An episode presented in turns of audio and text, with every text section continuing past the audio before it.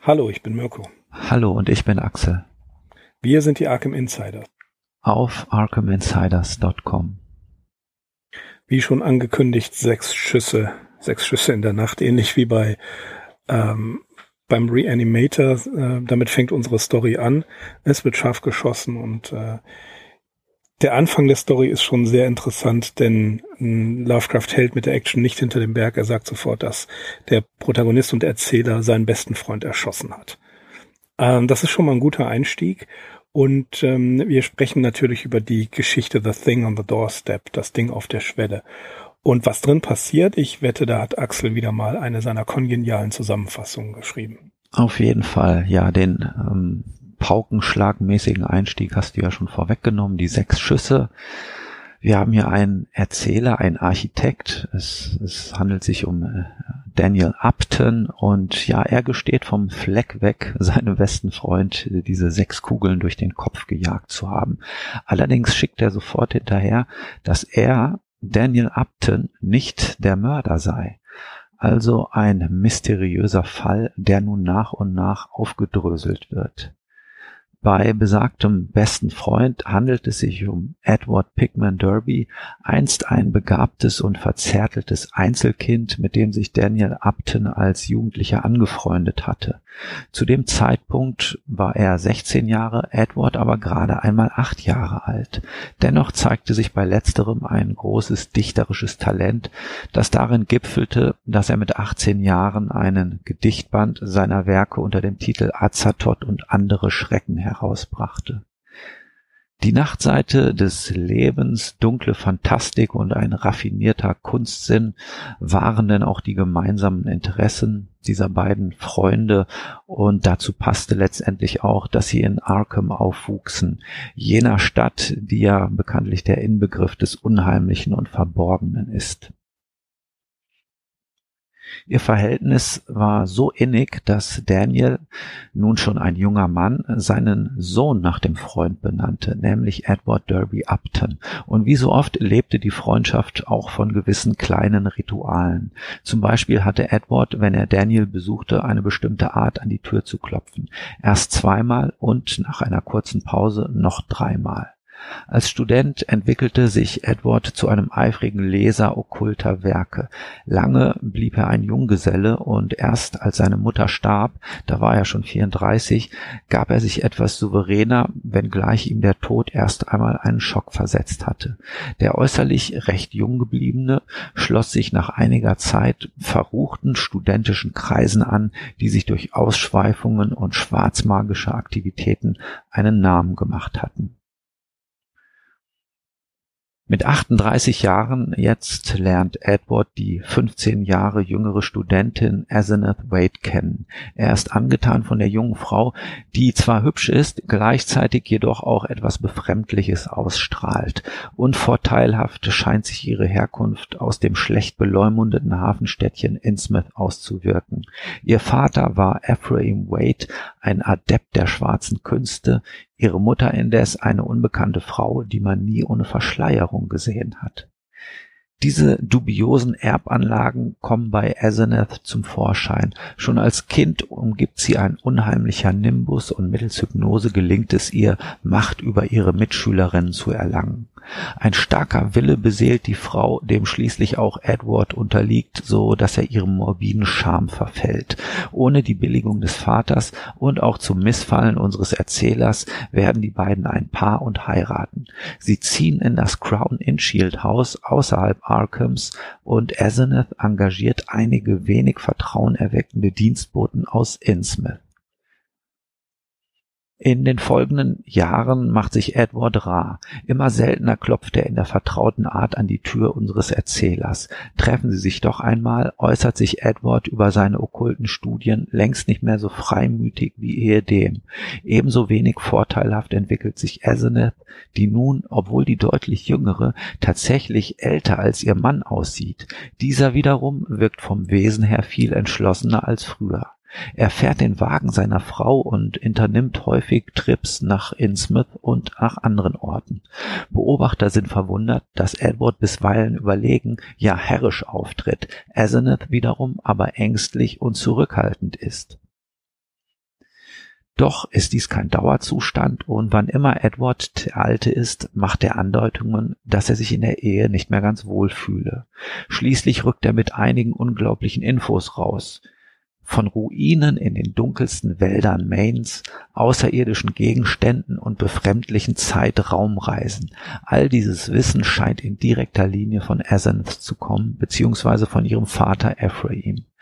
Die ist freilich wenig begeistert, dass ihr Mann so redselig ist und versucht, diese Plaudereien mit seinem alten Freund zu unterbinden.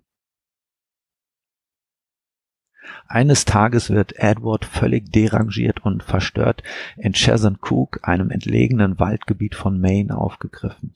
Daniel fährt sofort dorthin und findet den Freund im örtlichen Gefängnis. Der ist völlig neben der Spur und redet etwas von Schogoten, blasphemischen Ritualen und dass er ihn, sie oder es umbringen werde, ohne zu sagen, wen oder was er eigentlich genau meint. Dem Erzähler ist indes so viel klar, dass Asenath im Zentrum dieser Wahnvorstellungen seines Freundes steht. Insgeheim denkt er schon darüber nach, wie er Edward zur Scheidung verhelfen kann. Dessen Geständnisse werden jetzt immer ungeheuerlicher. Behauptet er doch, Asenath ergreife von seinem Körper Besitz, um dergestalt weite Reisen zu unternehmen. Manchmal kehrten sich diese Besitzverhältnisse jedoch wieder ins Gegenteil, so dass er, Edward regelmäßig sehen könne, wie er dann wieder nach Hause zurückkäme. Auch fürchtet er, dass Asenath seinen Körper irgendwann vollständig und unwiderruflich übernehmen wolle, weil sie für ihre dunklen Zwecke unbedingt ein Mann sein müsse. Und wieder fällt der Name ihres unheilvollen Vaters Ephraim, der noch zu Lebzeiten einen teuflischen Handel mit den Meereswesen von Innsmouth eingegangen war, um ewiges Leben zu erhalten. Edward versteigert sich in der Vermutung, ob es die Person Asenath überhaupt gebe oder ob sie nicht anderes sei als eine Verkörperung des alten Ephraim. Dann jedoch bricht er abrupt ab, scheint sich wieder völlig in der Gewalt zu haben und verlangt nun selbst das Steuer zu übernehmen. Und der Erzähler ist tatsächlich bis zu einem gewissen Grad eingeschüchtert und gehorcht der Forderung.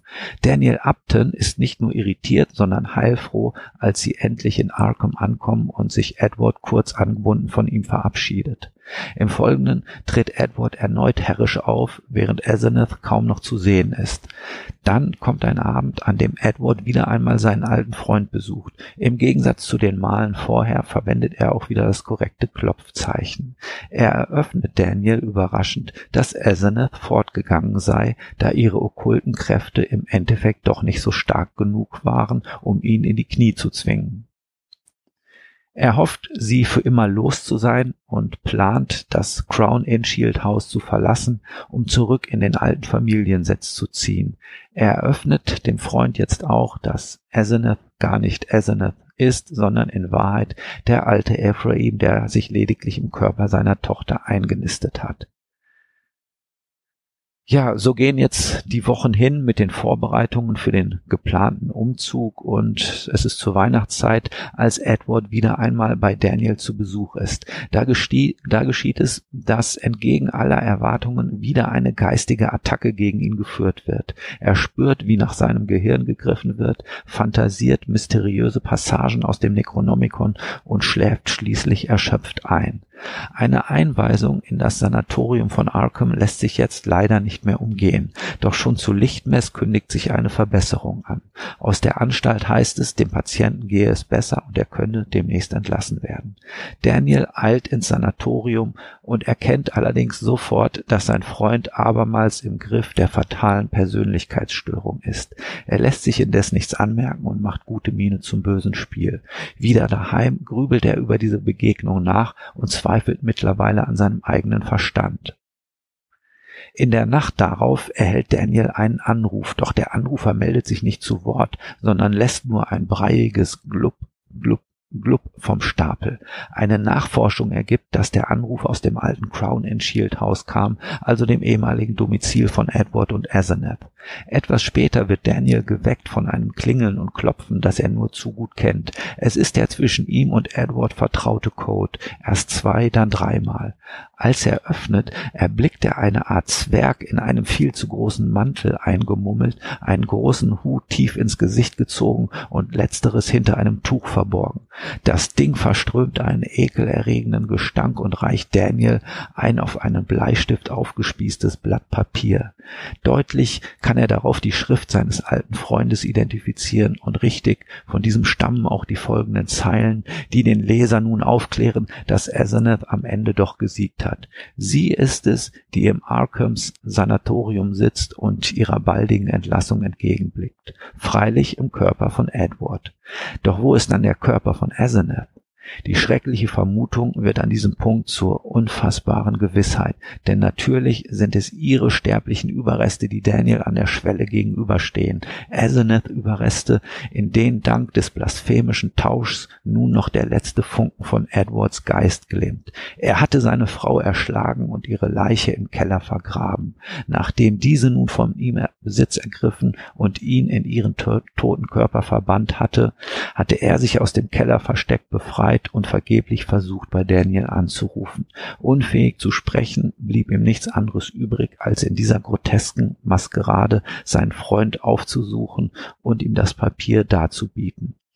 Und das ist dann auch das Letzte, was dieser von Edward zu sehen bekommt, jenes so abartig dargereichte Stück Papier mit den schrecklichen Erkenntnissen und Erklärungen. Noch bevor er es ganz gelesen hat, fällt er in Ohnmacht. Als er wieder zu sich kommt, ist das Ding auf der Schwelle endgültig in einen anderen Aggregatzustand übergegangen. Daniel aber tut das Einzige, was er jetzt noch tun kann. Er geht in die Heilanstalt von Arkham und erschießt seinen besten Freund. Oder zumindest das, was zuletzt teuflischerweise vorgab, Edward Pickman Derby gewesen zu sein. Ende der Geschichte. Tja, eine Geschichte, die mehrere Meinungen zusammenfasst. Beispielsweise Esti Joshi ist überhaupt nicht begeistert von ihr. Er schreibt äh, Übertreibungen, phrasenhafte Redewendungen und die Erzählung ist von ermüdender Langatmigkeit. Hingegen Marco Frenschkowski schreibt in seinem Einleitungsessay äh, der gesammelten Werke, last not least, die folgende Geschichte ist eine echte Horrorstory, die mit der richtigen Atmosphäre im Hintergrund ungestört und an einem Stück gelesen sein will. Sollten Sie es an der Wohnungstür klopfen hören, dreimal und mit einem kleinen Abstand noch zweimal, hat sich der Erzähler offenbar erfolgreich in ihrer Fantasie eingenistet. Ja, tatsächlich ähm, ich mag die Geschichte mal wieder, entgegen äh, Joshis Meinung, aber was zählt das schon? Was haben wir für eine Situation von Lovecraft? Wir dürfen nicht vergessen, in dieser Zeit ist er nicht besonders erfolgreich. Er Krise, es kriselt bei ihm. Er hat Zweifel an seiner Eignung als Schriftsteller und Autor und er überarbeitet zu dieser Zeit seinen großen Essay Supernatural Horror in Literature. Und beschäftigt sich nochmal mit den Klassikern der äh, fantastischen und unheimlichen Literatur und hoffte dadurch, seine Kreativität wieder etwas aufleben zu lassen, etwas anfeuern zu können. Er fühlt sich, wie er selbst schreibt, ausgeschrieben. Wie damals zwischen 1908 und 1917 versucht er wieder Fuß zu fassen, beschäftigt sich mit Macon, Poe, Blackwood, M.R. James, Dunsany, und noch einigen anderen Autoren. Und das Ganze läuft in einige Essays aus, in locker geschriebene Essays, die man äh, deutsch übersetzt im Band Azatot von aus dem Surkamp Verlag finden kann. Unter anderem Notes on Writing Weird Fiction, Types of Weird Fiction und äh, andere Dinge, die 1933 formuliert werden. Und tatsächlich hat man das Gefühl, wenn man sich das an durchliest und man wirklich nach ja nachsehen kann oder nachlesen kann, vor allen Dingen auch nachempfinden kann, was er da gerade gelesen hat an Klassikern. So ist es auch die Formulierung seiner eigenen Ziele. Er macht nicht Tabula Rasa, er weiß, Mountains of Madness, Shadow over Innsmouth, äh, Dreams in the Witch House, alles nicht so sonderlich gut gegangen. Was macht er also? Er versucht einen programmatischen Schritt. Er setzt sich hin, liest die Klassiker, lässt sich inspirieren, hofft sich inspirieren zu lassen und schreibt in diesen kleinen Essays, die nicht jetzt übermäßig ausgearbeitet sind, aber er formuliert seine Arbeitsweise, seine Sicht auf die Dinge. Thing on the Doorstep ist quasi ähm, in kürzester Zeit geschrieben worden, nämlich in der Zeit vom 21. bis zum 24. August. Also zack, das, ähm, das, das hat er, das hat er runtergeschrieben. Und das finde ich auch schon wieder eine bemerkenswerte Sache. Während die anderen Dinge schwerfällig liefen um ihn herum, hat er es einfach so gemacht. Ja, Langatmigkeit pff, kann man kann ich jetzt nicht feststellen. Ich habe unter anderem das Hörbuch äh, eingesprochen von Lutz Riedel gehört. Natürlich habe ich sie gelesen und das äh, Hörspiel ähm, aus dem Gruselkabinett. Und ich finde an der Geschichte jetzt nicht wirklich was Langatmiges oder dergleichen. Ähm, ja, es sind, es sind Grundängste, die er hier beschreibt und das wiederum finde ich, finde ich viel interessanter. Ähm, Frenschkowski fasst das sehr gut zusammen, er sagte, dass hier beispielsweise eine der Lovecraftschen Urängste oder seine Lovecrafts persönliche Urangst, ein zentrales Lebensthema, wie Franschkowski sagt, ist die angefochtene Identität. Und bevor wir uns mit den anderen Motiven ähm, beschäftigen, Axel, die angefochtene Identität, was können wir darunter verstehen? Ja, da brauchen wir nur auf unsere letzte Folge verweisen. Der böse Geistliche, The Evil Clergyman, da war das nämlich auch schon Thema. Beziehungsweise wir könnten auf so viele Folgen und dementsprechend auch Geschichten von Lovecraft verweisen. Er hat dieses Thema, wenn wir es denn mal so als Überthema, die angefochtene Identität nennen wollen, ein Begriff, der mir übrigens auch gut gefällt. Er hat das so vielfältig variiert, ähm, indem zum Beispiel, ja, Lebende, die Persönlichkeit von Toten Toten annehmen oder wie hier in das Ding auf der Schwelle, dass eben so ein Körper- und Geistaustausch stattfindet. Wir hatten es bei The Evil Clergyman, dass jemand in ja, der Gestalt eines völlig verruchten und verhassten Menschen weiterleben muss. Also der Fantasie sind hier wirklich äh, buchstäblich keine Grenzen gesetzt. Und klar, das ist ein zentrales Thema bei Lovecraft, ein möglicherweise viel wichtigeres Thema als diese ganze schwarzmagische Brimborium, das wir hier auch wieder in dieser Geschichte haben, aber das hinter der von dir auch schon angesprochenen Urangst meiner Meinung nach völlig zurücktritt. Also wer sich für den Cthulhu-Mythos interessiert, natürlich, der oder die werden hier fündig in dieser Geschichte. Wir haben einen Bezug zu Innsmouth, ähm, es werden Shogoten genannt, es kommt das Necronomicon vor, aber die Frage ist doch hier wirklich, spielt das hier irgendeine große Rolle oder interessiert das irgendjemand, was Asenath oder Ephraim oder welches teuflische Wesen sich im Endeffekt dahinter verbirgt, was die damit bezwecken? Eher nicht. Also ich habe da gar nicht so intensiv drüber nachgedacht. Mich interessiert tatsächlich auch das, so wie ich es wahrnehme, zentrale Motiv in dieser Geschichte, nämlich das der angefochtenen Identität.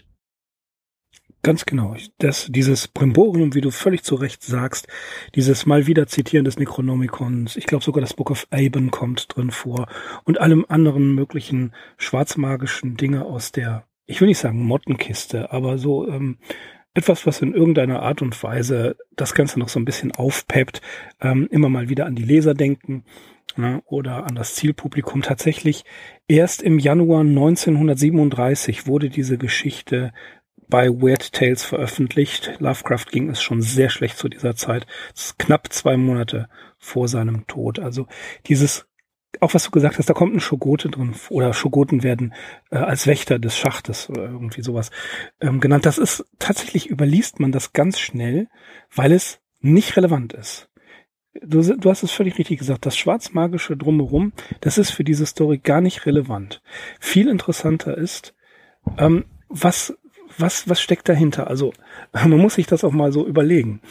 Ähm, ja, Asenath wird quasi übernommen vom Geist ihres Vaters und der, der, der Geist ihres Vaters lebt in Asenath weiter. Das ist ja auch, wird ja auch ziemlich deutlich nachher gesagt. Er hat sie also übernommen. Das bedeutet, dass er natürlich dann nennen wir es schwarzer Magier, meinetwegen, dass er da sehr, sehr mächtig ist, sehr weit gekommen ist und diese Formel dafür im Necronomicon gefunden hat. Ganz ehrlich, was, was für eine Formel und so weiter, das ist, das ist nicht relevant, sondern viel interessanter ist die Persönlichkeit seiner eigenen Tochter, die er als schwach bezeichnet, ähm, wurde übernommen von ihrem Vater und das, das tatsächlich, ähm, ja, ihre Persönlichkeit wurde in seinen siechen Körper transferiert und er hat sie dann ermordet. Ja, er hat sie vergiftet. Mhm. Das ist ja noch eine Krimi-Geschichte. Ja, auf jeden Fall. Also sie fängt ja auch an wie so eine Krimi-Geschichte und da sie im Gegensatz zu einigen der letzten Geschichten, die wir besprochen haben, dann auch von Weird Tales angenommen worden ist, allerdings auch mit einigen Jahren Verspätung, könnte man sich hier vielleicht die Frage stellen, ob Lovecraft hier wieder ein bisschen mehr versucht hat. Ähm, ja, also die Geschichte so zu forcieren oder sie so zu gestalten, dass sie vielleicht problematischer äh, von Weird Tales angenommen wird. Also dieser Anfang ist ja sehr palpig. Für mich ist das immer so ein ganz gutes Beispiel dafür, dass Lovecraft eben doch so ein Pulp-Schriftsteller auch gewesen ist. Und das ist ja dieser Paukenschlag, irgendwie sechs Schüsse. Jemand wird sofort äh, aus dem Weg geräumt erstmal, so die wirklich die ersten paar Sätze hören sich erstmal echt wie so eine Mystery-Geschichte an. Ne? Natürlich entwickelt sie sich dann zu einer einrassigen Horrorgeschichte. Aber das sind die Gedanken, die mir immer durch den Kopf gehen, wenn ich die Geschichte lese. Mhm. Ja, und ähm, es, es, es endet damit, dass ähm, sich der Erzähler, der sich Abton ja rechtfertigen muss. Mhm. Also er ist, er hat, er steht im Verdacht, seinen Freund erschossen zu haben. Denn, und er liefert diesen Bericht hier ab, um klar zu machen, nein, es war nicht so, es war völlig anders. Im Hörspiel von Gruselkabinett, da wird sein, dann kommt sein Sohn hinzu und sein Sohn ist Anwalt und bereitet die, bereitet die Verteidigung seines Vaters vor. Das finde ich äh, dramaturgisch ganz interessant. Und dadurch entwickelt sich eben dieser Dialog mit ein paar Rückblicken, äh, in, in dem erklärt wird, was es eigentlich passiert ist wirklich. Und das ist äh, sehr, sehr gut aufgemacht. Das hat Lovecraft so jetzt nicht äh, hergestellt, aber sei es drum. Ich finde es trotzdem äh, interessant zu überlegen, was für ein kaltblütiger Mensch Ephraim gewesen ist. Ne? Das ist ein eiskalter Kerl. Und also er tötet einfach seine Tochter und nimmt Besitz von ihrem Körper und ähm, muss dann äh, gucken, dass er einen anderen geistesschwachen Menschen, der aber eben nicht dumm ist, sondern auch von einer gewissen Bildung, und das ist er ja, ne? äh, diese gewisse Bildung ist wichtig für ihn. Er braucht das Gehirn eines Mannes. Das ist auch so eine Sache. Äh, Asanas beziehungsweise ihr Vater in ihrem Körper braucht das angeblich das Gehirn eines Mannes, weil ähm, das bestimmte Windungen hat, die mm, besser äh, funktionieren oder dergleichen. Das ist natürlich eine ähm, eine etwas herbeigeführte, etwas forcierte Grund, ein, ein forcierter Grundsatz, dass er ähm, dass, dass er sich dessen Körper bemächtigt wieder Ne?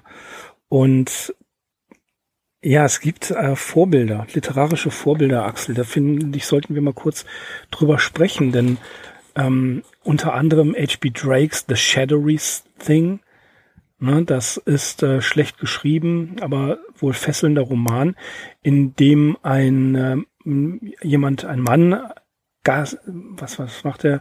Er hat Macht über den Geist anderer Menschen. Mhm. Also er übernimmt auch hier den Körper in The Shadowy Thing. Das ist äh, ein etwas unbekannter Roman. Bekannter äh, ist Barry Payne's An Exchange of Souls, das Lovecraft tatsächlich in seiner Bibliothek führte. Unter dem Katalog, unter der Katalognummer 670 kann man es tatsächlich auch finden. Und ein Mann hier er findet einen Apparat, eine Maschine, mit deren Hilfe er seine Seele ähm, in den Körper seiner Ehefrau versetzen will. Ja? Also hier haben wir sehr, ein sehr, sehr klares literarisches Vorbild. Oder auch die Anspielungen, die autobiografischen Anspielungen, die man jetzt natürlich nicht ähm, als Entwicklungsroman oder autobiografischen Essay sehen darf, sondern er, er, er baut hier Charakterzüge zusammen, um eben seine Hauptfigur eben äh, Derby klar darzustellen. Ne? Beispielsweise trägt er die Charakterzüge nicht nur Lovecrafts, die Verzärtelung und dass er da ein, ein äh, Kind ähm, ist, dass dessen Eltern behütet äh, gewesen sind, sondern auch Alfred Galpin, ne? der, über den ja mal gesagt, dass er intellektuell genauso ist wie ich, nur von einer höheren Stufe hat Lovecraft mal geschrieben in einem Brief. Und Galpin selber war ja auch jünger und er war der, naja, so eine Art Ziehsohn. Und was das Literarische, das frühere Literarische angeht, Azathoth and Other Horrors, was Derby veröffentlicht hat, ähm, das erinnert natürlich an Clark Ashton Smith, The Star Trader and Other Poems, das ebenfalls sehr, sehr jung, wo er sehr jung äh, gewesen ist und das veröffentlicht hat. Ähm, der zitierte Baudelaire-Bewunderer Justin Joffrey, der stammt tatsächlich aus einer Geschichte von Robert E. Howard, nämlich The Blackstone. Das ist eine extrem gute Geschichte. Er wird dort auch erwähnt. Und tja, das mit dem Schnauzbart, zum Beispiel mit dem Schnurrbart, das ist so ein bisschen Frank Belknap Long, über den sich Lovecraft ja hin und wieder mal lustig gemacht hat, mit seinem ähm, Versuch, hier sich einen Oberlippenbart stehen zu lassen. Das sind, das sind Dinge, die ähm, ja, das, das sind kleine Hinweise. Sie beeinflussen aber meines Erachtens nach keineswegs den wirklichen Kern der Geschichte. Sie sind einfach genau wie das schwarzmagische Bromborium, was du gesagt hast. Sie sind einfach nur da. Sie sind auch hin und wieder, und das macht Lovecraft ja oft, einfach nur ein Gag, ja, um das Ganze ähm, für seine für seine Freunde auch interessant zu machen. Tja, und diese vielen Charakterzüge, ähm, Derby, der wenig Willensstärke und wenig Einfluss äh, hat, wird übernommen. Und interessant finde ich dann halt auch, dass während dieser Autofahrt Derby einfach plötzlich übernommen wird. Mhm. Ne? Und dann, dann sagst du so, ja, hier, fahr mal rechts ran, lass mich mal fahren, ich kann das besser. Das, das ist Wahnsinn, das ist super geschrieben. Und ähm, da denke ich mir immer, ja, komm, also schlecht ist die Story nicht. Nee, Sie ist auf jeden Fall sehr interessant. Ob sie gut ist oder schlecht, das kann ich immer selbst schlecht beurteilen. Ich bin da hin und her gerissen, will ich ehrlich sein. Das Interessante hier ist, dass Lovecraft vor dem eigentlichen Ende der Geschichte schon damit rausrückt oder auch rausrücken muss, worum es hier genau geht, also was Sache ist. Nämlich dass Edward, also von Asenath quasi ja irgendwie telepathisch gekapert wird. Er versucht das zwar noch so darzustellen, als sei Edward vielleicht auch einfach geistesgestört, deswegen auch ähm, die Unterbringung in der Heilanstalt von Arkham, aber ich glaube, ähm, auch sein bester Freund Daniel ist schon irgendwann an dem Punkt, wo er also auch bereit ist, das zu glauben, beziehungsweise wir erfahren halt von Daniel, dem Erzähler, nicht so richtig, ähm, dass er diese Sachen nicht glaubt oder dass er glaubt, also dass Edward äh, wirklich nur am Fantasieren ist. Also er nimmt das schon ernst. Und ja, gerade dieser Punkt, dass auch Asenath nicht Asenath ist, sondern dass es dahinter noch einen gibt, nämlich ihren Vater, Ephraim, den alten Ephraim, und dass er es ist, der sie schon übernommen hat und jetzt in ihrem Körper weiterlebt. Ich denke, das wird ähm, im letzten Drittel der Geschichte schon von dem geneigten Leser, der geneigten Leserin gar nicht mehr in Frage gestellt. Und äh, ja, es wird dann auch tatsächlich so bestätigt. Der Witz der Geschichte oder das, worauf Lovecraft hier wirklich so hinsteuert, und das ist dann eben der Paukenschlag, der dann so als Schlussakkord erklingt. Das ist die Sache und die kann man halt nicht ahnen. So, die muss er uns dann wirklich erzählen, ist, dass Edward Asenath erschlagen hat, dass sie ihn also nicht verlassen hat. Das glaubt man nämlich erstmal, sondern dass er sie erschlagen hat und dass er sie im Keller verbuddelt hat, äh, wie Edgar Allan Poe, Weiland, die ungeliebte Ehefrau in The Black Cat. Und ja, dass sie dort der Verwesung anheim äh, gegeben ist. Und ja, in dem Moment, als sie dann nochmal die letzte geistige Attacke gegen ihn führen kann, werden halt die Körper wieder getauscht. Und Edward ist auf einmal in dem verwesenen Körper seiner Frau und buddelt sich da wieder frei und schafft es wahrscheinlich mit letzter Kraft noch seinen Freund Daniel aufzusuchen.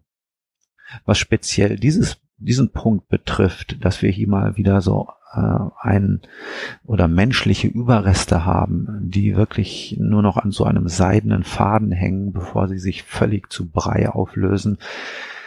Neben den ganzen Vorbildern, Freunden, Inspirationen und so weiter, die du schon genannt hast, müssen wir in dem Zusammenhang auf jeden Fall Arthur Macon erwähnen, die Geschichte vom weißen Pulver, The Novel of the White Powder, da passiert ja genau so etwas. Äh, das ist ja auch etwas, was Stephen King nachher in seiner Kurzgeschichte Grey Matter oder Graue Masse umgesetzt hat. Und ich denke aber, diese ganze Sache, dass jemand innerhalb kürzester Zeit verfault, aber noch zu irgendwelchen Regungen, Gesten oder auch Lautäußerungen fähig ist, das ist im Original doch begründet bei Edgar Allan Poe. Die Tatsachen im Fall Waldemar, eine Geschichte, die ich mindestens schon einmal erwähnt habe hier im Zusammenhang mit diesem Podcast und mit Lovecrafts Geschichten. Da wird ja ein Sterbender in Hypnose versetzt und in diesem Zustand zwischen Leben und Tod über mehrere Monate festgehalten und in dem Moment, wo diese Hypnose aufgelöst wird und die Person sterben darf, zerfällt sie halt binnen von Augenblicken ja auch zu in den Zustand, den sie eigentlich schon seit Monaten hätte annehmen müssen. Also sie verfault äh, blitzschnell und alles, was übrig bleibt, ist eben auch so eine eklige, stinkende Masse, wie wir es auch hier haben. Also von daher ist äh, das Ding auf der Schwelle auch nochmal so eine späte Po-Referenz von Lovecraft. Gibt es einen tollen Film mit Vincent Price, ne? Oder einen mhm. Episodenfilm mit Vincent Price, wo das passiert, wo man das ziemlich gut sieht. Aber das, ähm, das ist ja das, was, was schon gesagt wurde, dass wir hier sehen, dass er sich nochmal an den Klassikern ähm, abarbeitet, nochmal versucht, sich inspirieren zu lassen. Und das ist natürlich ein Motiv, du hast völlig recht, was aus der klassischen Grusel- und Horrorliteratur stammt.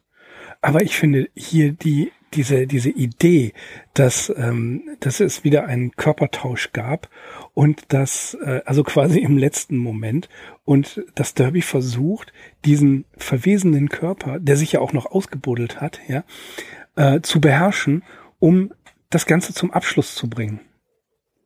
Ne? Das ist doch ein großartiges Motiv. Mhm. Also da kommt, da, da, da ist jemand gefangen in einem verwesenen Körper und er selber kann nicht zurück, kann aber seinen Freund noch im, im Stadium der Auflösung noch warnen und ihm sagen, ich, also derjenige, der in der Irrenanstalt sitzt, im Arkham Asylum, das bin nicht ich, das ist sie und sie hat ähm, mich nochmal zum Schluss besiegt. Du musst was tun, du musst sie um, du musst sie umbringen, du musst mich umbringen. Und das ist ja auch so ein Punkt. Ähm, der Erzähler sagt ja, ja, ich kann ungefähr äh, an seiner Gestik erkennen, äh, das ist mein Freund gewesen, das ist mein bester Freund, das ist äh, äh, er gewesen. Aber ist es wirklich Derby? Kann ich mich darauf verlassen? Was mache ich, wenn ich jetzt wirklich, und er, er geht ja diese Konsequenz ein, er begeht einen Mord, ja, vor Zeugen. Für die ist das erstmal nur ein Mord. Mhm. Ne? Also und und was? Warum macht er das? Weil er gewarnt wurde, dass etwas furchtbar Gefährliches passieren kann. Und das ist so ein bisschen die ähm, die ja die Motivation. Die ist tatsächlich halbherzig.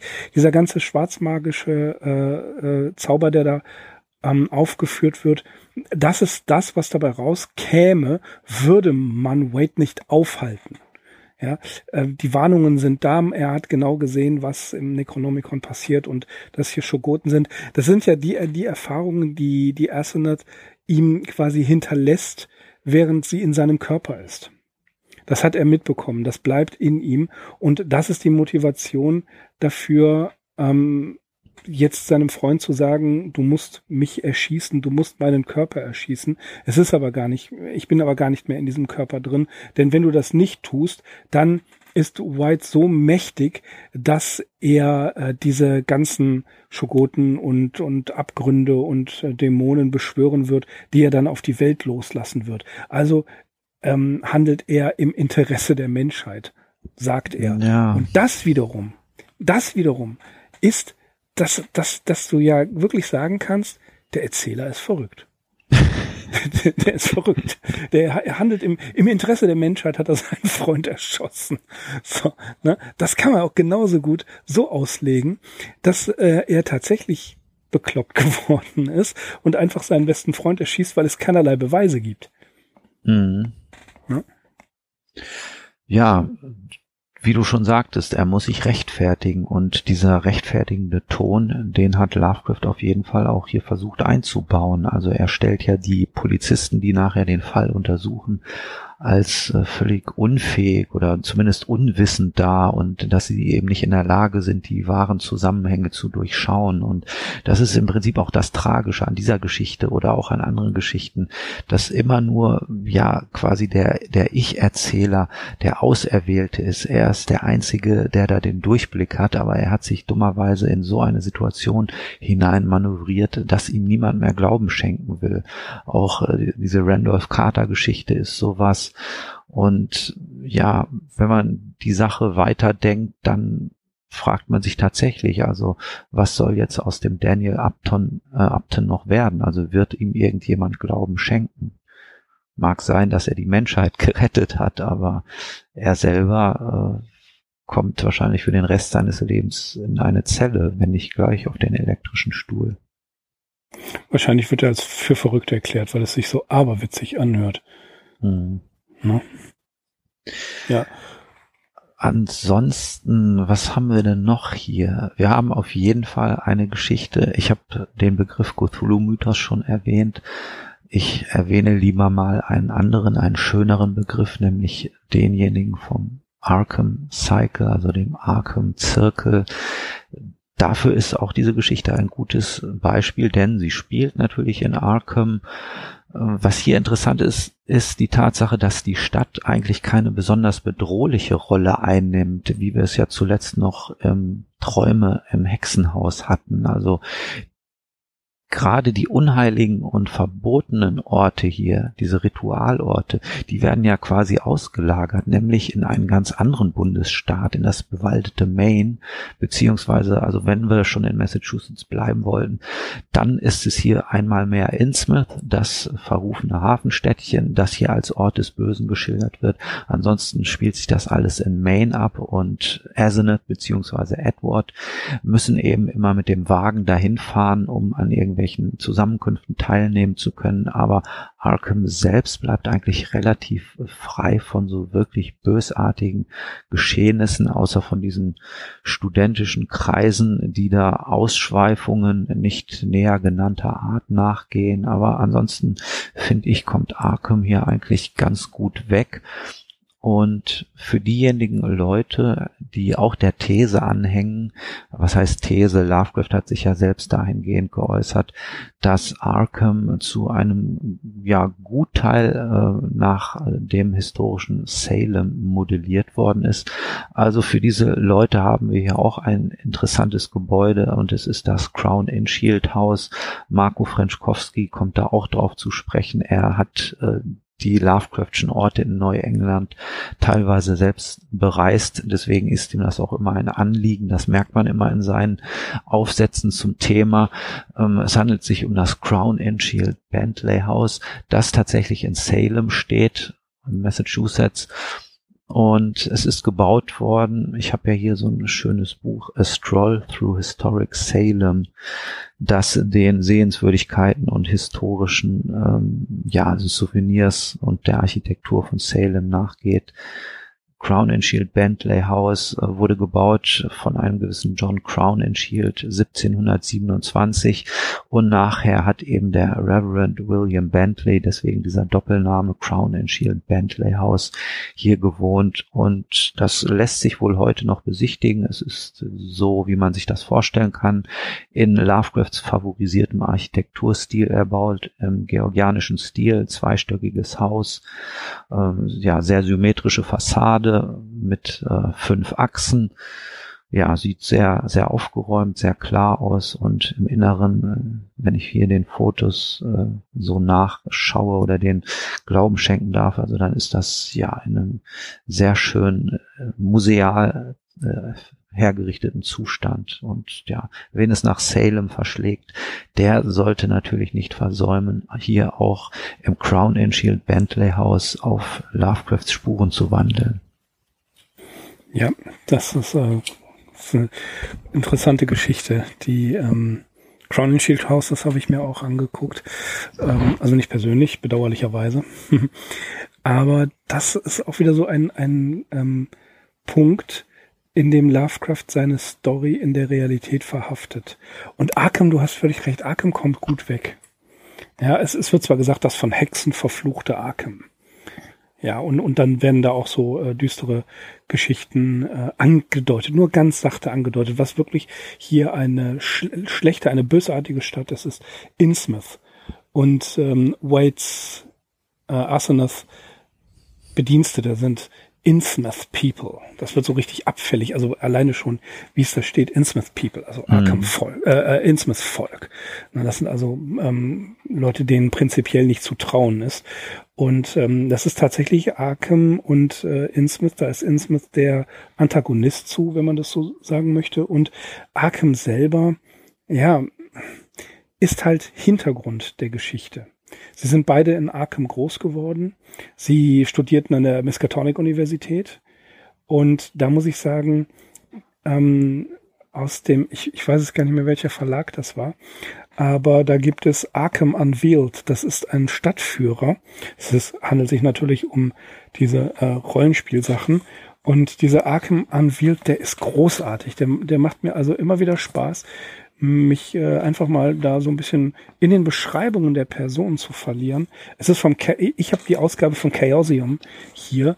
Da ist auch eine, eine Stadtkarte bei, der Arkham Advertiser und eben auch verschiedene ähm, verschiedene Häuser sind hier mit einzelnen äh, Nummern gemacht. Teilweise sind sogar äh, Zeichnungen, Pläne dabei.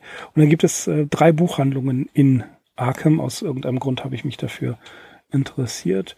Und bei einer steht drin, ähm, ich habe den Namen vergessen, ich habe es jetzt auch nicht vorliegen, da steht drin, so und so ähm, liest gerne, enjoys reading, but has no taste. er liebt es zu schreiben, hat aber keinen Geschmack. Und als ich dieses Arkham Unveiled äh, mal gekauft habe, das ist auch schon einige ja, bestimmt schon 20 Jahre her. Da gab es in Krefeld tatsächlich noch die drei ähm, Gebrauchtbücherläden, also Antiquariate mag man dazu nicht nennen. Ähm, Norbert Bosch, der leider vor ein paar Jahren verstorben ist, auf der Breite Straße in Krefeld. Das Haus existiert zwar noch, aber es ist mittlerweile ein Wohnhaus geworden. Da habe ich den Grundstock meiner Fantasy, Science Fiction und Horrorromane her. Da ist also einiges, was hier rumsteht von ihm. Äh, der hat tatsächlich auch gerne gelesen, aber has no taste. Und äh, der von denen, die übrig geblieben sind, ist nach wie vor der von mir früher schon oft genannte Papierplanet. Den gibt es tatsächlich noch. Meines Wissens nach hat er die Corona-Krise so halbwegs überstanden. Aber Axel, wir sind ja auch mal da gewesen. Mhm. Und äh, der hat eine große Science-Fiction, Horror- und Fantasy-Abteilung und ansonsten auch noch eine ganze Menge Papierplanet auf der Peterstraße. Das wäre dann einer meiner Arkham in ähm, Arkham Anlaufpunkte. So viel zu Arkham beziehungsweise zu Krefeld. Aber ich mag es einfach, ja, ich mag es einfach, solche, wie sowas auszudenken. Äh, wie wäre denn Krefeld? Wer ist auch eine definitiv von irgendwas verfluchte Stadt? Ähm, keine Ahnung von, von wem, von Politikern verflucht oder anderen Mächten. Ähm, wie wäre es, oder vielleicht kennt ihr das ja, schreibt es mal in die Kommentare, wenn ihr Lust habt, äh, eure eigene Stadt, euren eigenen Ort als Rollenspielszenario Hintergrund zu bauen. In Duisburg ist ja, glaube ich, bei Shadowrun irgendwo mal. Tatsächlich, genannt, ne? okay. Mhm. Ich habe, ich weiß es nicht mehr, ich glaube schon, aber das ist dieser Megaplex. Seht es mir nach, mein Gedächtnis ist nicht mehr allzu gut, was das angeht. Äh, in Deutschland im Schatten wird es, glaube ich, mit irgendwo erwähnt. Aber ähm, so, wie, wie siehst du das? Deine, deine Heimatstadt, also oder die Stadt, in der du jetzt wohnst, als ähm, Hintergrund für Stories, also für so, so richtige ähm, Arkham Cycle Stories zu sehen. Ich finde das faszinierend. Das ließe sich auf jeden Fall machen. Also natürlich bietet Duisburg für Krimi-Geschichten einen Hintergrund. Also da gibt es auch mindestens einen Autor hier, der solche Regionalkrimis schreibt. Klar, für das Leute, hat, die sich da auskennen. Entschuldige bitte. Ja. Entschuldige bitte, das hat doch alles Schimanski schon erledigt. genau, Schimanski ist schon mit allem durch, ja. Danach hätte durch. eigentlich das, nichts das mehr kommen müssen. Mhm. Nee, Och. das Hochhaus ähm, aus dem ersten Tatort, Duisburg-Ruhrort. Ja. Ne? Das kann man ja besichtigen, also nicht, nicht reingehen, aber man kann sich dorthin stellen. Und auf der anderen Seite, ähm, die, die verschiedenen Hafenkneipen, die existieren zwar fast alle nicht mehr, aber dieses Hochhaus aus dem ersten Schimanski, damit beeindrucke ich Gäste immer, indem ich da vorbeifahre und sage, das ist das. Das ist aber nicht das in Homberg, oder? Doch, genau. Also das spielt auf Am jeden Rhein. Fall noch mal in einem anderen äh, Schimanski-Film auch eine Rolle. Mhm. Ähm, ob das, da gibt's das auch noch einen im Tunnel, Urort einen Tunnel tat, hinten ja, in Bruckhausen, glaube ich. Ne? Ja, doch, da, da ist noch so ein spezieller Tunnel. Ah, okay, und ich habe vergessen, klar. wie der heißt. Ich habe mir den auch mal. Ach so, mal, Matena-Tunnel. ja, richtig. Der ist genau. mittlerweile verfüllt, genau. leider. Mhm. Oh der in äh, Bruckhausen da Richtung Schwelgern ging. Ja. Ich habe den wohl noch aber, gesehen, da ja. war er schon nicht mehr zugänglich, also man, ich konnte noch so reingucken, aber mittlerweile haben die den wirklich dicht gemacht und klar, also hier ja. die Leute, die ich hier kenne aus Duisburg, die äh, sind da noch durchgebrettert oder durchgegangen. Ich bin auch. da auch mal durchgefahren, ja auch mal durchgefahren. Aber das Interessante, ähm, wir schweifen jetzt ein bisschen ab, aber eigentlich hat das ja schon mit dem Thema zu tun. Denn Lovecraft nimmt ja Salem und Providence, seine eigene Heimatstadt, auch immer als Hintergrund. Und wir sprechen ja auch vom Arkham Circle. Sprechen wir jetzt mal vom Duisburg Circle. Mhm. Tatsächlich Bruck, Bruckhausen selbst, ein ganzer Stadtteil, musste ja der Schwerindustrie weichen. Mhm. Klar, das ist auf jeden Fall interessant, wie dann aber auch wiederum andere Stadtteile hier durch die Industrie überhaupt erst entstanden sind, wenn man äh, an den Duisburger Süden, Wedau und Bissingheim denkt. Das also ist alles im Zuge der Eisenbahn entstanden und das sind ja quasi im Kern Eisenbahnersiedlungen mitten auf der mhm. grünen Wiese. Mhm. Naja, und mittlerweile. Da gibt es verändert sich wieder alles äh, ins Gegenteil. Eigentlich ziehen Leute weg und man versucht jetzt hier wieder zu bauen, da auch wieder auf der grünen Weise, äh, Wiese, um ja möglichst exklusives Publikum wieder zurück nach Duisburg zu holen. So, durchgentrifizieren. Hm, genau. Ja. Also auch interessant ist für Leute, die mal nach Duisburg kommen, der Lapadu, Landschaftspark Duisburg Nord. Äh, wenn ich das richtig in Erinnerung habe, ein ehemaliges, ehemaliger Hochofen mhm. ist es, glaube ich. Ja. Ne? Also es ist begehbar. Man kann also durch diese ganze Industrieruine laufen, ähm, jetzt mittlerweile wieder. Äh, da ist auch ein Event-Center und ein Messecenter, aber sich das ein, anzugucken, weil so nah kommt man an diese Schwerindustrie selten ran, äh, das ist ein gewaltiges, äh, ein gewaltiger Komplex. Und wenn man in der Dunkelheit oder nachts dorthin geht, das ist auch ein bisschen unheimlich. Gerade schon die Beleuchtung, die da überall ist. Also es hat was. Auf jeden Fall. Also falls ihr mal äh, Babylon Berlin gesehen habt, dort findet ja dann auch so ein Mord an einem jungen Polizeibeamten statt, der dem Verbrechen auf der Spur ist. Und da haben sie auch so eine beeindruckende Industriekulisse genommen. Und da denke ich immer, das könnte irgendwo auch in Duisburg gewesen sein. Ja, die haben ja diesen, diesen Gasometer mit Wasser gefüllt. Mhm. Und da, da liegen ja, also man kann drin tauchen, wenn man genau. wenn man es denn kann. Ja. Ja, also kleiner Exkurs. Ähm, eigentlich steht ja immer noch im Raum, dass wenn interessierte ähm, Insiderinnen und Insider mal mit uns so einen kleinen Rundgang machen möchten, äh, immer noch gerne. Mhm. Schreibt uns, sagt uns Bescheid. Das haben wir vor ein paar, vor ein paar Folgen ist gut. Vor etlichen Folgen ja schon mal gesagt und das Angebot steht nach wie vor. Jetzt, wo sich die Lage etwas beruhigt, möchten wir das Angebot erneuern. Oder Axel? Ja, ne? Absolut. Also mir ist ja. das immer ein Anliegen. Also ich bin ein großer Fan von, von so Stadtrundgängen. Mhm, genau, also und, ja. genau die geführte Tour. Mhm. die Duis Duisburg Cycle Tour. Ja gut, aber kommen wir zurück zu ähm, dem Ding auf der Schwelle, Thing on the Doorstep. Also ich mag einfach Arkham ähm, als als Kulisse und ich finde nach wie vor die, diese ganze Ausstattung, die es da hat mit den ja mit den Bildern und ähm, mit dem, was zitiert wird, dem notwendigen schwarzmagischen. Alles schön und gut kann man machen, aber wirklich diese Identität, die Furcht, Auch eine existenzielle Furcht vor dem Tod, die ja auch anklingt. Ja, sonst würde White ja nicht diesen Aufwand betreiben, um unsterblich zu werden. Das, diese Urängste, der Verlust der Identität, das, finde ich, ist der Kern, ist die Essenz dieser Geschichte. Und das hat eine weit größere Dimension, als einfach nur eine normale Horrorgeschichte zu sein. Mhm, ja, das gefällt mir hier eigentlich ganz gut, weil Lovecraft bezieht sich hier dann schon auch auf seine eigene lange Geschichte der Schatten, äh, Shadow over Innsmouth.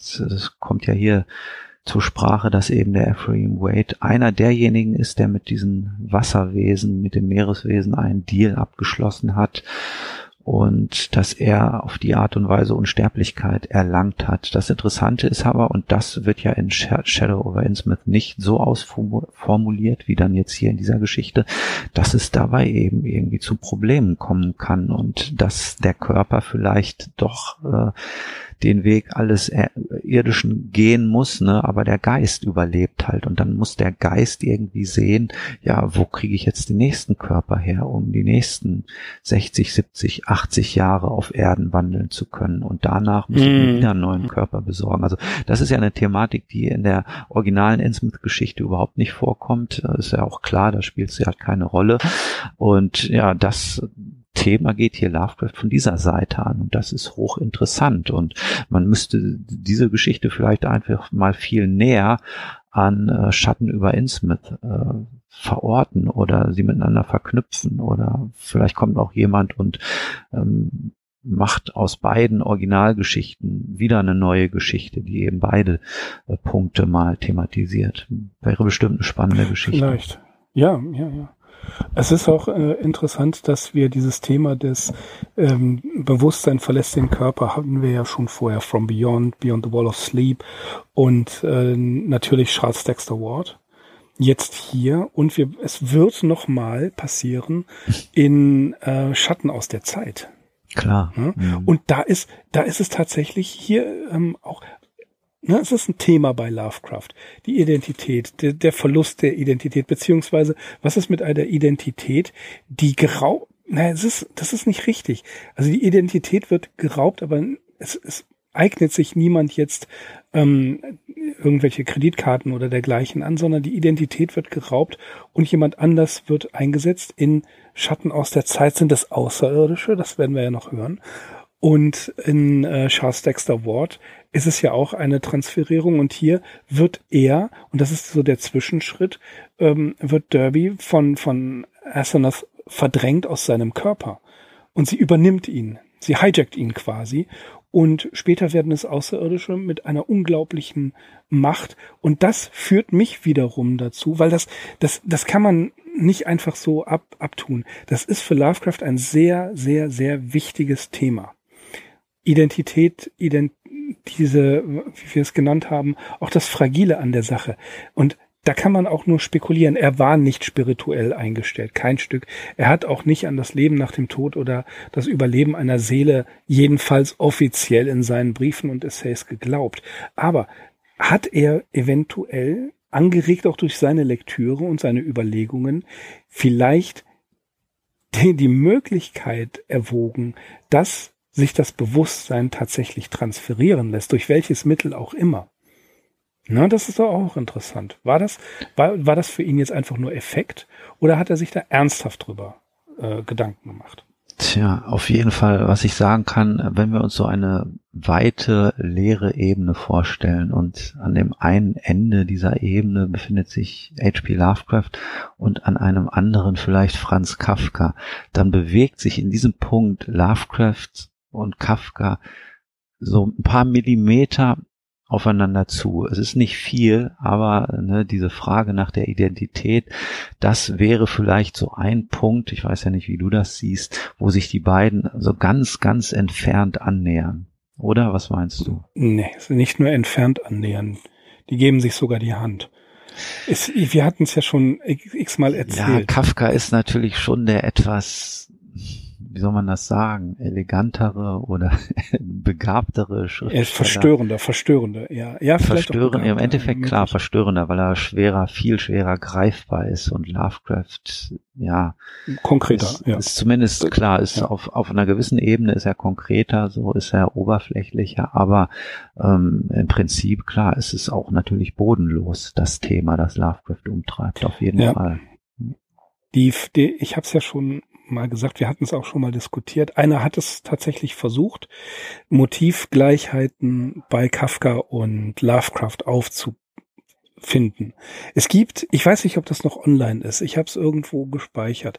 Es gab tatsächlich jemanden, der angefangen hat, das war Mitte der äh, 2000er, ähm, hat er tatsächlich überlegt, was sind die Motivgleichheiten. Er hat einiges zutage gefördert, aber im Kontext gesehen der beiden Gesamtwerke ist das eine Mammutaufgabe. Und wenn jemand, also ich mag das jetzt nicht äh, prom, äh, äh hier propagieren oder dergleichen, aber wenn jemand eine Doktorarbeit schreiben möchte über Lovecraft und über Kafka, dann ist genau das der richtige Punkt. Identität.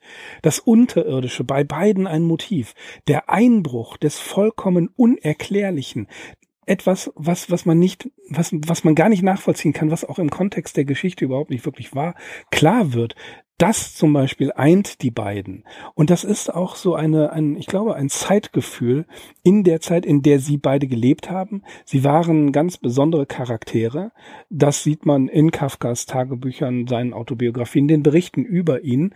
Die Bi Biografie von Rainer Stach beispielsweise arbeitet das ja hervorragend auf. Und ich glaube, die Biografie von Rainer Stach über Kafka ist in etwa in ihrer ja in, in ihrer Schwere als Standardwerk mit der Biografie von Joshi gleichzusetzen. Die haben es also wirklich en Detail, ganz tief äh, sind sie da abgestiegen in diese Persönlichkeiten.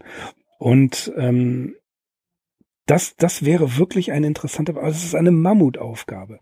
Alleine die Sekundärliteratur zu Kafka durchzusehen, sich da fest auszukennen, dann das Ganze bei, bei Lovecraft zu machen. Ich meine, liebe Hörerinnen und Hörer, wir haben das jetzt seit einigen Jahren gemacht. Gut, wir steigen jetzt nicht ein, weil wir eine Doktorarbeit schreiben wollen, aber es gibt so viel Substanz in dieser Frage. Warum mhm. sind die sich ähnlich? Ist das, und das ist wieder äh, ebenfalls so eine Sache, die sehr, sehr viel Tiefe verlangt, ist es in der Zeit begründet? Ist es in der Zeit, in der sie gelebt haben, sie waren ja Zeitgenossen, und gleichzeitig in ihrem Charakter begründet? Und dieser Charakter ist ja in irgendeiner Art und Weise gewachsen. Ja, also muss man diese beiden autobiografischen Dinge aufarbeiten. Und interessanterweise, wir haben ja schon mal erwähnt, ähm, The Private Papers von Henry Rycroft, geschrieben von George Gissing. Es gibt eine Biografie von George Gissing, der im englischen Sprachraum ein ganz bekannter Autor ist. In Deutsch ist so gut wie nichts erschienen. Es gab mal einen Roman Zeilengeld und dann noch ähm, zwei weitere, aber Zeilengeld ist seinerzeit doch relativ erfolgreich gewesen. Dass George Gissing auch in seiner in seinem Charakter Lovecraft ähnlich war. Er war zwar ein Bestseller-Autor und hat äh, ja Roman, einen Roman nach dem anderen geschrieben, aber er war auch ein Hackworker, er musste Hackworken und schreibt über die New Grub Street in Zeilengeld und auch sein Charakter war ähnlich. Er war ein, eine einsame Person, jemand mit Sehnsucht, aber auch hochgebildet. Und sowas findet sich einfach. Dass natürlich Lovecraft von Kafka und umgekehrt nichts voneinander gehört und gewusst haben, das liegt auf der Hand. Dennoch beschäftigen sie sich mit den gleichen Ängsten, mit den gleichen Hintergründen, mit den gleichen Themen. Ja, bei Lovecraft verstellt oder wirkt so ein bisschen ja verstellend, verstellt den Blick auf dieses Thema, das wir jetzt speziell hier ansprechen, die Tatsache, dass er so als ein Meister des kosmischen Horrors angesehen wird. Also das muss man da wirklich so ein bisschen differenziert betrachten. Auch seine Rolle als äh, Science-Fiction-Schriftsteller dürfte in dem Punkt meiner Meinung nach keine Rolle spielen. Und natürlich die Tatsache, dass er diese eigene Mythologie erfunden hat, äh, dieses schwarzmagische Brimborium, oder dass er sich dessen bedient das müsste in dem Fall etwas hinten angestellt werden und stattdessen ja das Thema, das uns jetzt hier auch beschäftigt hat, das der angefochtenen Identität der angezweifelten Identität und auch der Angst um Identitätsverlust, das müsste dann hier ganz nach vorne geholt werden und darum müsste es gehen. Mm, unbedingt. Unbedingt, unbedingt. So wie, genau bei, so wie es bei Kafka ja. auch irrelevant ist, ob sich jemand jetzt in einen Käfer oder in eine Schabe oder in eine Fliege oder sonst was verwandelt. Also ja, weil ja, die Frage ist, was bedeutet das? Was bedeutet das genau? Ja. ja. da haben sich ja einige Gelehrte dran abgearbeitet und da will ich jetzt gar nicht einstimmen.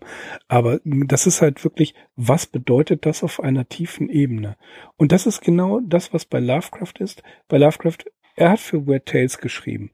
Und das umgibt ihm, wie, äh, wie heißt er, Wilson, äh, einer der größten Kritiker des 20. Jahrhunderts in einem völligen Fehlurteil, interessanterweise, sowohl über Kafka als auch über Lovecraft, hat sich total geirrt. Edmund Wilson, ja beide, beide Essays völlig daneben, in, in, in so einer, ja, in, in einem kompletten Desinteresse geschrieben. Das merkt man sowohl Kafka, dem Kafka-Essay als auch dem äh, Lovecraft-Essay an. So, dass, dass hier ähm, zwei Charaktere funktionieren. Lovecraft eben als, ähm, als, also als Schreiber für, für Pulp Fiction, also quasi schon äh, deswegen diskreditiert, was totaler Blödsinn ist, äh, ist bei Philip K. Dick ja nicht anders. Er hat zwar auch Science Fiction geschrieben, aber das ist ja so substanziell, das kann man ja gar nicht mehr äh, in, in kurze Sätze fassen. Aber Lovecraft hat eben diesen Nimbus und da sehen wir jetzt hier aber in The Thing on the Doorstep, dass das Ganze, wenn man es wirklich genau liest, wesentlich tiefer geht. Dass hier Du sagst es vollkommen richtig. Das ganze schwarzmagische Zeug interessiert keinen Menschen. Verzeihung. Also natürlich interessiert es und ist auch notwendig. Aber es sagt, es ist nicht die Substanz der Geschichte. Die Substanz der, der Geschichte ist, was passiert mit meinem Bewusstsein, wenn es von jemand anderem verdrängt wird wird in ähm, der Schatten aus der Zeit auch nochmal verstärkt dargestellt. Da gibt es ja dann eine andere Erklärung zu. Aber das war wirklich eine, eine Sache, die Lovecraft seit den frühen Werken ist ja auch schon in The White Ship. Da haben wir es ja in Ansätzen auch schon. Da, da wird immer danach gefragt, ist das möglich? Kann mein Bewusstsein so auf Reisen gehen, dass es nicht mehr zurückkehrt? Die, die Traumlandegeschichten sind ja teilweise genauso aufgebaut. Da transferiert sich ein Bewusstsein in eine andere Ebene und lebt dort, wie die Brüder Löwen, Löwenherz da ähm, von Astrid Lindgren plötzlich im, in einem anderen Land leben. Ne, also deren Bewusstsein ist ja mit dem Tod nicht ausgelöscht, sondern transferiert auf eine andere Ebene. Das ist ja eine ganz tiefgreifende Sache. Mhm. Ja, es provoziert natürlich immer die interessante Frage, wer steht hier wem gegenüber, ne? Also die Freund-Feind-Konstellation, die ist halt einfach hier nicht so klar wie in einem, mein Gott, wie in einem John Sinclair Heftroman oder so, wo halt das Böse einfach, das besteht einfach immer, oder auch wie bei Stephen King, ja gut, Stephen King ist schon etwas raffinierter, aber Lovecraft geht es ja auch gar nicht darum, immer zu sagen, also das Böse ist da und es ist ständig bemüht, die Menschheit in den Untergang zu führen und irgendwelche Leute stellen sich dann dem Bösen und nehmen den Kampf auf. Das ist ja viel, viel komplizierter bei Lovecraft und die Protagonisten, die dann hier aktiv werden, ja, die müssen sich eben immer mit diesen äh, Identitätsproblemen herumschlagen und denen wird es, äh, weiß Gott, nicht einfach gemacht, gegen das ja, Böse ja. vorzugehen. Das ist richtig, weil, äh, also klar, White ist von einem Schema gut böse, natürlich der Böse. Ja. Immer auch ein bisschen daran denken, dass äh, Lovecraft hier für ein Publikum schreibt, er möchte diese Geschichten verkaufen. Ne? Das ist ihm wichtig und er weiß, Weird Tales, das sind jetzt, ähm, tja, ich will ja nicht ab, das abwertend sagen, aber das ist jetzt kein akademisches Publikum, für die da geschrieben wird. So, also hat er eine, eine Struktur, die sagt, okay, ich muss so ein bisschen dieses Schwarz-Weiß-Denken, Grauen von Dunnage, Dunnage Horror, da ist es ja genauso. Ne? Das hat, hat man ihm ja auch vorgeworfen, dass er hier ein vereinfachtes Denken ähm, mit transportiert. Aber wenn man, wenn man wie wir das ja hier machen, die Geschichte einfach genauer liest, dann sieht man, ja, das ist da, aber das transportiert trotzdem eine völlig andere Sache. Genau wie bei, ich zitiere ihn ja ständig, Philip K. Dick, das ist ja genauso, das sind vordergründige Science-Fiction-Geschichten. Da kann man viele Autoren ähm, äh, zitieren, die vordergründig irgendetwas Spannendes schreiben mit Raumschiffen und da wird jemand abgeschossen. Aber wenn man wirklich sich auf die Sache einlässt, kommt man sehr wohl dahinter, dass da viel mehr Substanz ist. Das ist bei Lovecraft eben auch. Und das wurde meines Erachtens nach von Joshi nämlich auch vergessen. Mhm. Ja, der Witz hier bei dieser Geschichte oder auch Schatten über Innsmouth ist, es gibt schwarze Magie, aber es gibt keine Magie, die dagegen steht. Darum geht es hier nie. Ne? Es mhm, geht nie darum, richtig, dass irgendein ja, ja. Gegenmittel gefunden werden muss und dass daraufhin die Geschichte zu einem guten Ende geführt wird. Zu einem guten schon mal gar nicht. Und äh, ja, Lovecraft schlägt dann wirklich diese ganzen Umwege hier ein, die die handelnden Personen auf ja, so eine ganz unangenehme und tragische Art und Weise mit sich selbst konfrontieren. Das ist egal, ob das ja. bei Charles Dexter Ward ist oder Schatten über Innsmouth ist auch so ein sehr gutes Beispiel dafür. Man könnte ja einfach hingehen und sagen, äh, Innsmouth wird jetzt komplett einfach wegradiert vom Erdboden, weil das sind alles bösartige Wesen, die da sind. Nein, es ist viel komplizierter und hier ist es auch so. Denn worauf läuft es hier hinaus? Jemand muss seinen besten Freund erschießen. Also ne, wenn man ja, sich das genau. so auf der Zunge zergehen lässt, das ist ja die eigentliche Tragik hier bei dieser Geschichte. Richtig. Es, er ist gezwungen, ja, meinetwegen durch äh, die Überzeugung davon, dass äh, Derby ihn davon überzeugen kann, dass wenn er es nicht tut, der Menschheit schlimme Dinge geschehen werden.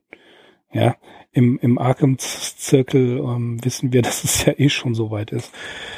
Aber er muss Derby, also Derby oder Arsenal aufhalten.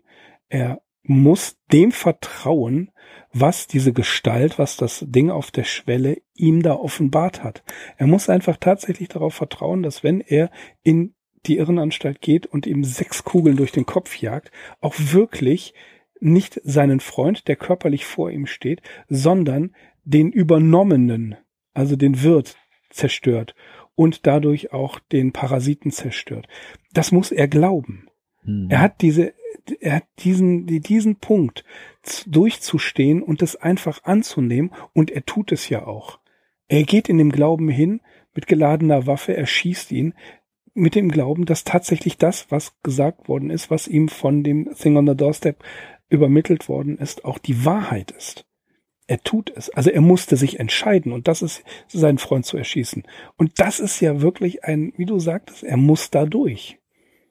Ja, und das ist nicht einfach nur irgendeine Horrorstory, wo dann einer erschossen wird, wie wir es ja auch ähm, so ein bisschen flapsig formuliert haben. Nein, das ist ja noch wesentlich mehr. Dieser, Bewe dieser, dieser Punkt, in dem, in dem er Derby vertrauen muss, ja, er hat gesehen, das ist eine ganz seltsame Geschichte, die sich da vor seinen Augen entspinnt. Sein, sein Freund ist plötzlich, hat eine gespaltene Persönlichkeit. Vielleicht ist er auch wirklich schizophren und hat eine multiple Persönlichkeitsstörung. Ja, und er findet das alles nur mit, mit Arsenas und es ist ein Mörder, hat seine Frau ermordet. Das kann ja auch alles in der Wahnvorstellung, das hatten wir ja auch schon mal in verschiedenen Geschichten, dass wir auch sagen können, möglicherweise hat das in der Wahnvorstellung des Erzählers stattgefunden. Hm, ja, das liebst du aber sowieso immer, dir dieses Hintertürchen ja. offen zu halten bei Lovecraft. ja, ja, ich meine, äh, wahrscheinlich ist es nicht so gemeint, aber es, es, die, diese Interpretation ist ja zulässig. Und ähm, was ich damit sagen will, ob Lovecraft das so intendiert hat oder nicht, was ich damit sagen will, ist, dass es einfach nicht so, wie Joshi das macht, auf oder auch nicht nur er, sondern auch andere Interpreten, das auf so eine Ebene herunterziehen und sagen, ja, das ist eine schlecht geschriebene Horrorstory. Nein, da ist, steckt viel mehr hinter. Mhm. Definitiv. Also das ist insofern zulässig, weil Lovecraft ja auch in so einer dauernden Erklärungsnot ist. Er ist ja tatsächlich immer bemüht, irgendwie die Motivation hinter dem Handeln seiner Figuren zu erklären. Und ja, er ist in einem ständigen Rechtfertigungsdruck und die Gefahr oder dieses Hintertürchen, wie ich es eben genannt habe, dass eben doch nicht alles so ist, wie es hier geschildert wird, sondern dass möglicherweise alles ein Hirngespinst ist. Klar, die schwebt immer so über dem Ganzen wie dieses sprichwörtliche Damoklesschwert. Ne? Aber mhm. ja, sich das auszumalen, das wäre mal ein anderes Thema und könnte man vielleicht tatsächlich auch bewerkstelligen, indem man eine Geschichte schreibt, in dem sich genau diese Vorstellung erfüllt. Ja, wie hieß, wie, ich weiß nicht mehr, wo es hieß, aber da wurde dann auch immer gesagt, aber das ist eine andere Geschichte und soll ein andermal erzählt äh, ja, Axel, würde sagen, für heute war es das wieder. Mhm. Äh, ich hoffe, wir haben so einige kleine Hinweise zur Lektüre oder auch zum Nachhören dieser Geschichte The Thing on the Doorstep 1933 von H.P. Lovecraft gegeben. Und jetzt kommt, jetzt pass auf, jetzt kommt ein Rätsel. mein Ratschlag, nimm dir das Buch vor. Was könnte das bedeuten? Ist natürlich aus, äh, also es spielt zum einen auf unsere nächste Lovecraft-Geschichte, das Buch an, mhm. und äh, kommt aus ähm, aus, aus einer Geschichte der drei Fragezeichen. Da müssen sie auch aus äh, verschiedenen Versatzstücken etwas herausfinden. Und dann kommt da dieser Satz und sagt dann, äh, mein Ratschlag, nimm dir das Buch vor. Und dann fragt der Gangster Justus, was für ein Buch? Und er so, das wissen wir auch nicht, Sir. Deswegen, aber wir wissen, welches Buch, nämlich das, was Lovecraft in seiner nächsten Geschichte zum Thema hat. Und ich würde vorschlagen, Axel, ja, das war's dann jetzt wirklich für heute. Auf jeden Fall, alles klar. Dann bedanken wir ja. uns vielmals fürs Zuhören, mhm. für eure Geduld. Sind natürlich gespannt, was ihr zu der Geschichte zu sagen habt. Lasst es uns wissen, entweder auf Twitter, Facebook oder hier im Kommentar-Thread. Ja. Ja, der, vielleicht hat der Nils was zu sagen. Der, der ist immer, ich finde, äh, großartig, was er alles schreibt. Definitiv. Also, ja. Im Kommentarforum. Mhm, ja. Also der äh, beschäftigt sich wirklich Nils. Lieber Nils, schöne Grüße von uns hier ähm, für deine inspirierenden und äh, man merkte einfach, äh, du beschäftigst dich wirklich damit, finde ich toll. Und auch alle anderen Kommentatorinnen und Kommentar Kommentatoren bei uns im Kommentarforum natürlich herzlichen Dank, dass ihr was da lasst, dass ihr was schreibt. Das ist uns immer sehr, sehr, sehr, sehr wichtig und wir freuen uns über jede Antwort. In der Regel schafft der Axel da auch äh, was zu, zu sagen. Ich schaff's nicht so sehr. Äh, aber wir freuen uns wirklich, wenn ihr da uns ein bisschen Feedback gebt. Ja, wie schon gesagt, vielen Dank fürs Zuhören und wir verbleiben mit den besten Grüßen. Bis zum nächsten Mal. Ich bin Mirko. Ich bin Axel. Wir sind die Arkham Insiders. Auf arkhaminsiders.com. Macht's gut.